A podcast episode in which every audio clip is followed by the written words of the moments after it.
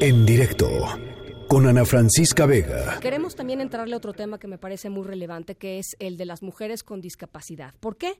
Pues porque eh, hay datos muy concretos en torno a la doble discriminación que sufren las mujeres eh, con discapacidad. Una por ser mujeres y otra por tener algún tipo de, discapacidad. Eh, y desde, pues desde muy chiquitas pueden vivir distintos tipos de abuso. Hay una problemática muy particular y hay una eh, necesidad urgente también de, de ponerle de ponerle la lupa a todos a todos estos temas que tienen que ver con pues cómo mejorar las condiciones de vida y cómo ayudar a que todas las personas con discapacidad y ahora pensando en el Día Internacional de las Mujeres, de las mujeres con discapacidad, de las niñas con discapacidad, para que puedan acceder plenamente a todos los derechos igual que el resto de la población. Para platicar un poquito sobre esto está con nosotros, ya la conocen ustedes muy bien, Katia de Artigues, periodista y activista, creadora de la plataforma Yo también, una plataforma de contenidos sobre discapacidad, inclusión y accesibilidad. Katia, me da muchísimo gusto platicar contigo esta tarde. ¿Cómo estás? Bien, Ana, muchísimas gracias por el espacio. A ver, pues platícanos un poco. Eh, ustedes lanzaron hoy, de hecho, una, eh, una plataforma eh, muy interesante que tiene que ver justamente con la mujer y la discapacidad.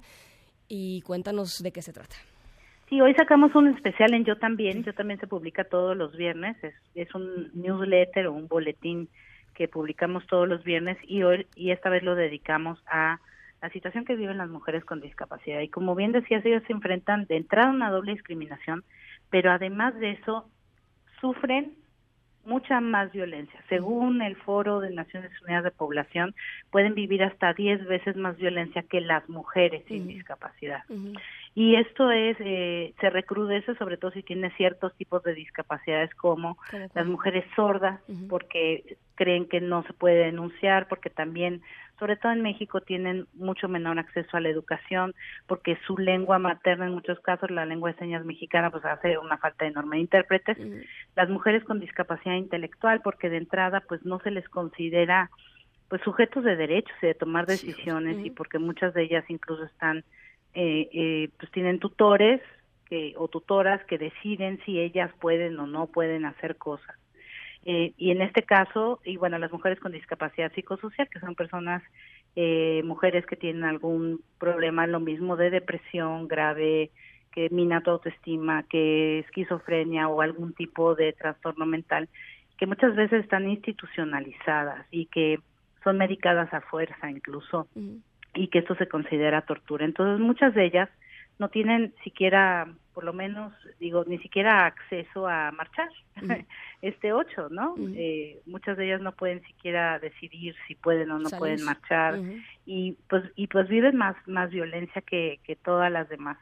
Ahí en el caso sobre todo de mujeres con discapacidad psicosocial e intelectual, casos de esterilizaciones forzadas, que es violencia obstétrica, es decir, y muchas veces son las propias familias las que deciden tomar esta decisión sin consultarla, sin darles educación sexual, por supuesto, eh, porque piensan pues que ellas no tienen deseos, ¿no? Sobre todo las mujeres con discapacidad intelectual. Los, anulan completamente, ¿no? Los anulan, por supuesto, y este y también por una causa que yo escucho mucho y me me parece pues doblemente eh, uf, preocupante y dolorosísimo. Muchas familias dicen, bueno, es que las vamos a esterilizar para que si las violan, no. se embaracen. No, en serio, Ana. O sea, lo he escuchado muchas veces, como dando por hecho de que, pues sí, son sujetos más fáciles de violación si no las educamos en sexualidad.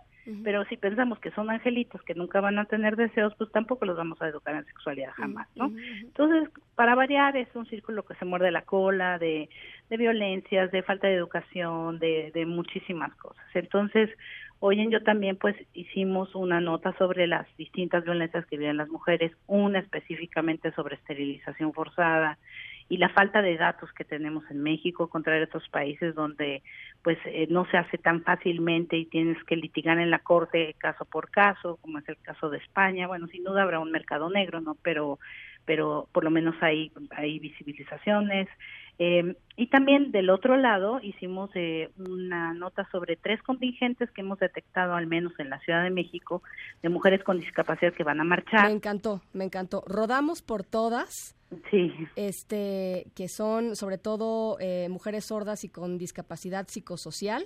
Así es, sí. Eh, eh, que además me gusta mucho que cada contingente pues tiene sus particularidades, igual que los demás contingentes, ¿eh? no estoy diciendo que sea diferente. Cada, cada, contingente tiene sus particularidades, sus exigencias y sus, y sus, y sus sugerencias, ¿no? Este, por todas, ¿no? Que también es otro de los, de los contingentes. que hacen un listado de recomendaciones y la Marcha Internacional de Mujeres 2020, ¿no? Que es, es el otro. Sí, eso es otro. De hecho, la primera que, que le organizan dos organizaciones que son Copesor y En Primera Persona MX, unas, unos cartelones fantásticos donde, por ejemplo, dice, te los mando para que los veas y los tuites. Este, por ejemplo, ponen imágenes de mujeres con discapacidad y dices, nosotros también somos feministas, ¿no?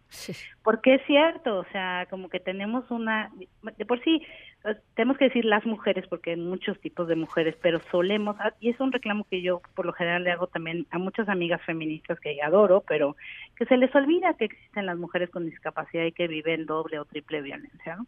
Entonces, bueno, tenemos eso y también hacemos un reconocimiento a 48 mujeres con y sin discapacidad que han ayudado a impulsar la agenda y la visibilización de las mujeres y las personas con discapacidad a nivel nacional e internacional. Es una lista muy esperanzadora. Sí, sí, ya la estoy viendo aquí. Carmelina Ortiz Monasterio, Frida Kahlo. Sí, Gaby, Primer, que es maravilloso. Bueno, era maravillosa Maru Antunes, María Angélica Luna Parra. Sí, empezamos con las que ya nos abandonaron y luego hay un chorro que están activas. ¿No? Un chorro a nivel nacional y a nivel internacional que han hecho cosas importantísimas. Entonces, pues también es como para decir, aquí estamos, aquí están, son visibles, hacen cosas y agradecerles su trabajo.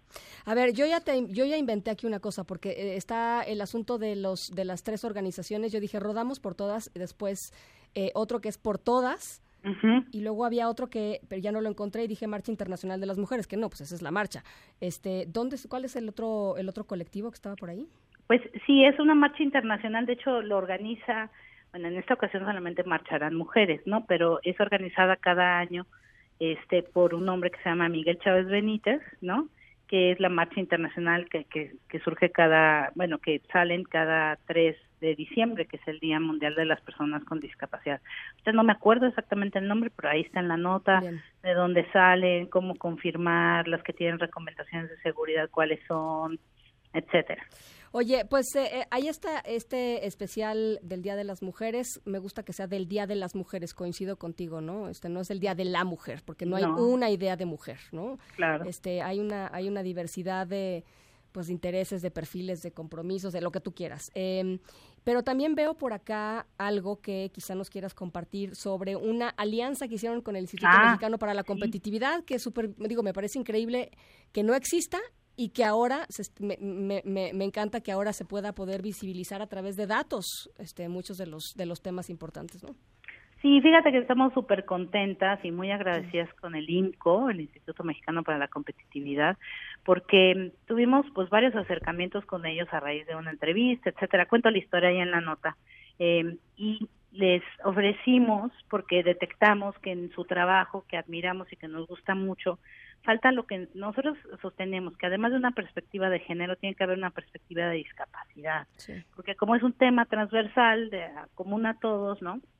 Y nos dijeron que sí, estamos muy emocionados todos, ya estamos trabajando en el primer índice que saldrá creo que en abril, que es el índice de competitividad estatal, donde vamos a meter poquitos indicadores todavía porque hay falta de información, hay mucha falta de información, pero donde yo ya me comprometí a escribir un texto que estoy reporteando de la enorme cantidad de información que nos faltaría para determinar cuál es la verdadera situación de las personas con discapacidad. Importantísimo.